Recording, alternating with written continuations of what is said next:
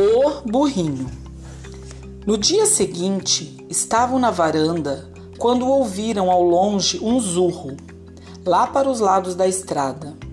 Sofia pôs-se imediatamente a gritar, enquanto batia palmas de alegria. É o nosso burrinho, é o nosso burrinho. Sossegue, menina, ralhou a senhora de Rean.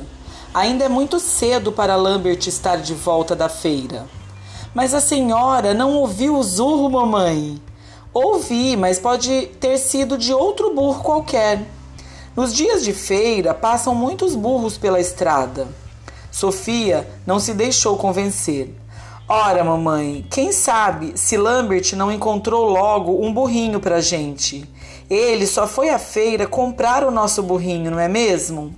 Então ele pode voltar mais cedo para casa. Que é que ele ia ficar fazendo na feira depois de ter comprado o burrinho? A senhora deixa a gente ir ver se é ele, titia? perguntou Paulo. Deixe, mamãe, deixe, mãezinha, disse Sofia, apressando-se a reforçar com o seu pedido do primo. E a verdade é que o pedido, reforçado assim de forma tão carinhosa, surgiu efeito. Está bem, disse a senhora de Rean. Podem ir, contanto que não passem da cerca. Os dois saíram em disparada. Ao chegarem à cerca, a primeira coisa que viram na estrada foi Lambert, que vinha puxando pelo cabresto um lindo burrinho castanho. Eu não disse, eu não disse, gritou Sofia. Viu como o zurro foi do nosso burrinho, Paulo? Aí vem ele, oh, como é bonitinho e parece muito manso, comentou o primo. Lambert, que então já se achava perto deles, corrigiu. Parece não. É mesmo muito manso. Vocês não querem montá-lo? Eu nunca montei, disse Sofia. Tive um pônei, mas nunca montei. E Paulo, eu não monto porque tenho medo de cair. Quer dizer que você também nunca montou? perguntou Lambert. Bem, eu só montei uma vez, mas assim mesmo fui no, fui no cabeçote, com o meu tio me segurando. Lambert sorriu. Deste burro ninguém cai. Ele é muito mansinho. Venham, venham experimentar. Você me segura? perguntou Sofia. O empregado concordou com a cabeça. Entretanto, fez montar primeiro Paulo e só depois Sofia, que tomou lugar na garupa. E foi puxando devagar o burro enquanto as crianças davam uns gritinhos de medo e ao mesmo tempo sorriam, como se achassem graça do próprio medo que sentiam ao reconhecerem que estavam em segurança. Por fim, chegaram em frente à varanda. Sofia foi logo gritando: Venha ver, mamãe, aprendi a montar. A senhora de Rean saiu ao encontro dela e ajudando-a a desmontar. Pelo que vejo, Lambert, soube escolher um burrinho muito manso, hein? É manso sim, mamãe. Eu e Paulo viemos montados até aqui e nenhum de nós caiu. Foi isso mesmo, titia, confirmou Paulo descendo do burro. Sabe, mamãe, continuou Sofia, eu queria lhe pedir uma coisa. Foi uma ideia que eu tive agora mesmo. O que é? Acho melhor a gente ficar trabalhando com a carroça de Lambert. Não quer mais que eu mande fazer a carrocinha nova? Não, mamãe, não é mais preciso. Em vez da carrocinha, a senhora manda fazer uma celinha pra gente. Ouviu? Paulo olhou-a com surpresa. Puxa, Sofia, até que enfim você teve uma boa ideia. Deixe-me zombar de mim, Paulo. Não estou zombando, estou falando sério. Ah, é? Pois fique sabendo que sempre tenho boas ideias. Vamos parar com a discussão, interveio a senhora de Rean. E dirigindo-se a Sofia, quer dizer que em vez de carrocinha, você prefere que eu mande fazer uma cela, não é? É, mamãe, a cela e o resto. Que resto? Ora, mamãe, as rédeas, sei lá, as outras coisas todas que a gente põe num burro para montar. Lambert sabe. O empregado sorriu. Está bem. Vou mandar providenciar tudo, mas depois não vá dizer que quer também a carrocinha. Não, mamãe, eu não quero a carrocinha. A de Lambert serve. E você, Paulo, está de acordo? Bem, titia, se Lambert não se importa, podemos ficar trabalhando com a carroça dele. Mas Sofia não disse que a minha carroça era velha? Disse em tom de brincadeira o empregado. Sofia não se deu por achada. Eu disse que era velha porque íamos ganhar uma carroça nova. E se a sua não era nova, eu só podia dizer que ela era velha. Eu não tive intenção de ofender você, Lambert. Você deixa a gente usar a sua carroça? Bem, deixar eu deixo, contanto que vocês não fiquem com ela o dia inteiro. Ah, isso eu garanto, Lambert, não é, Paulo? Disse prontamente Sofia, olhando para o primo. E antes que ele dissesse alguma coisa, nós só vamos trabalhar com a sua carroça um pouquinho, ouviu, Lambert? Porque assim a gente não atrapalha o seu serviço.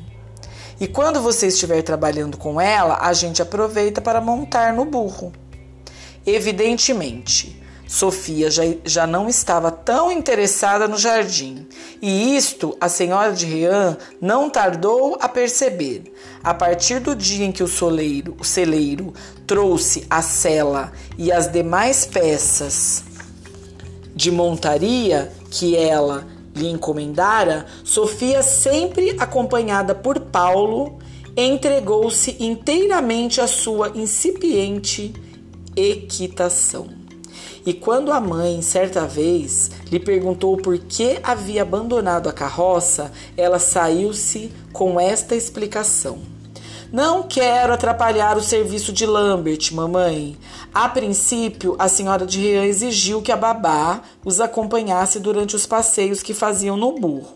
Mas depois, vendo que o burrinho era tão manso quanto um carneiro, condescendeu em que Sofia e Paulo saíssem sozinhos com ele. Não deixava, porém, de avisar. Não passem da cerca, ouviram? Da cerca para a estrada, nem um passo.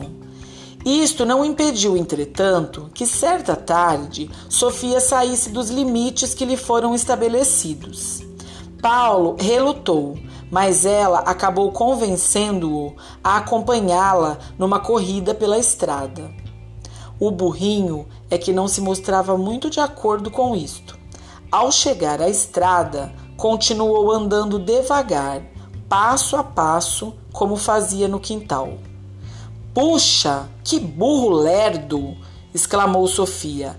A gente quer que ele corra e ele não corre. Assim, a gente não pode dar a nossa corrida. E no mesmo instante, ah, já sei, tenho uma ideia.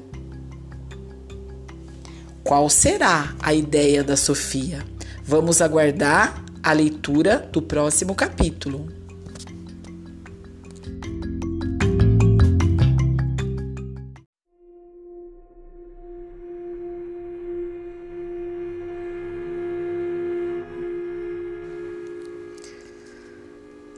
Agora, pessoal, eu vou ler para vocês uma história que está no livro de histórias que vocês levaram para casa no segundo kit. O nome da história é Os Três Bodes da Montanha. Havia, uma vez, três bodes chamados Pequeno Bode da Montanha, Médio Bode da Montanha e Grande Bode da Montanha. E os três viviam juntos na encosta de uma montanha. O pequeno bode da montanha era o menorzinho deles era branco como a neve e tinha dois chifres miudinhos, viçosos como brotos de uma planta.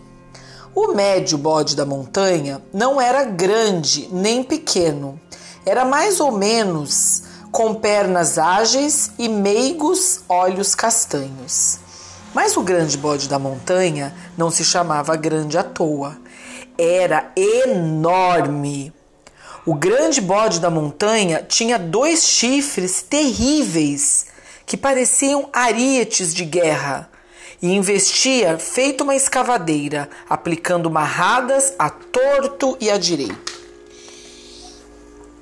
Um dia, os três bodes olharam para o outro lado do rio, no pé da montanha. A relva comprida e verdinha que crescia do lado de lá parecia muito mais apetitosa que a do lado de cá. Só que para chegar lá era preciso atravessar uma ponte.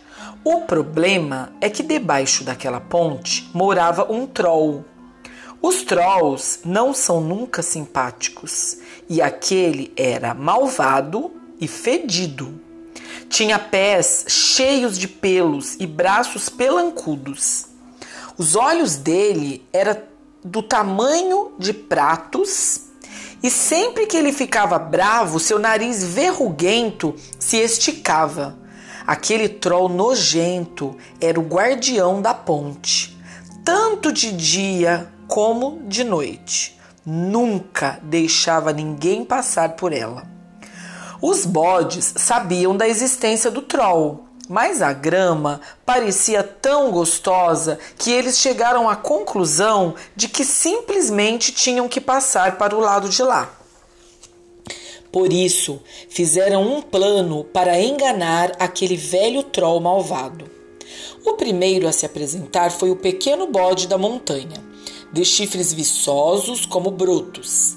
Seus pequenos cascos faziam trique-treque, trique-treque na madeira da ponte.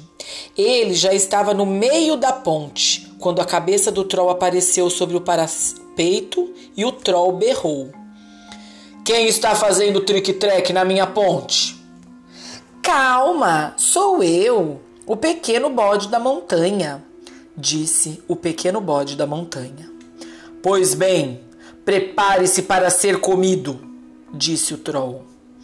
Por aí você pode ver como ele era horrível.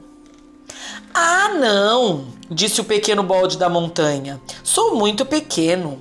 Espere até o médio bode da montanha aparecer. Ele é muito maior do que eu. O troll coçou a orelha e pensou no assunto. Ele nunca, nunca mesmo, tinha deixado alguém atravessar aquela ponte, mas o bode maior seria de fato uma refeição mais completa. Está bem, disse o troll guloso. Passe de uma vez. E o pequeno bode da montanha atravessou a ponte e chegou ao outro lado. Daí a pouco apareceu o médio bode da montanha, com suas pernas ágeis e seus meigos olhos castanhos. Seus cascos, de tamanho regular, faziam tric-trec, tric-trec na madeira da ponte. Quando ele estava no meio da ponte, a cabeça daquele troll mal-humorado apareceu sobre o parapeito e o troll rugiu. Quem está fazendo tric-trec na minha ponte? Sou só eu, o médio bode da montanha, disse o médio bode da montanha. Pois bem, prepare-se para ser comido, disse o troll. Ah, por favor, não faça isso, disse o médio bode da montanha. Não sou muito grande. Espere até o grande bode da montanha aparecer. Ele é muito maior do que eu. O troll bateu no chão com os pés, peludos, e bufou. Em toda a sua vida, ele só tinha deixado um, um único bode atravessar a ponte. Mas se atrás daquele vinha outro ainda maior. Está bem, disse o troll guloso. Passe de uma vez. E o médio bode da montanha também atravessou a ponte. E não deu outra. Logo em seguida apareceu o grande bode da montanha, com seus dois terríveis chifres, como arietes de guerra. Seus cascos possantes fizeram tric-trec, tric-trec na madeira da ponte. Foi um barulhão. Quando ele estava no meio da ponte, a cabeça daquele velho troll, todo peludo, apareceu sobre o parapeito e o troll trovejou. Quem está fazendo trick-track na minha ponte? O troll estava tão zangado que seus olhos giravam como as rodas de uma carreta e seu nariz se esticava para todos os lados. Sou eu, o grande bode da montanha. Urrou o grande bode da montanha com a voz mais estrondosa que você já ouviu. Sua voz retumbou pela montanha como um trovão. Pois bem, prepare-se para ser comido, disse o troll. Ah, quero só ver. Tente para ver o que é bom, rosnou o grande bode da montanha. Pois bem, o bestalhão do troll subiu para a ponte, louco de fúria, mas o grande bode da montanha não se importou nem um pouco. Ah, não se importou mesmo. O grande bode da montanha bufou, abaixou a cabeça e atacou. Ele deu uma amarrada tão forte, mas tão forte naquele troll, que o troll voou pelos ares, passou por cima da montanha e nunca mais apareceu por aquelas bandas. O grande bode da montanha atravessou a ponte e se juntou ao pequeno bode da montanha e ao médio bode da montanha. Os três pastaram a longa relva verdinha e ficaram tão gordos que mal conseguiam voltar para casa. Pessoal, essa história está lá na página 28. Tem muitas imagens legais para vocês olharem para depois fazer um desenho de como eram os três bodes da montanha. Um beijo para vocês.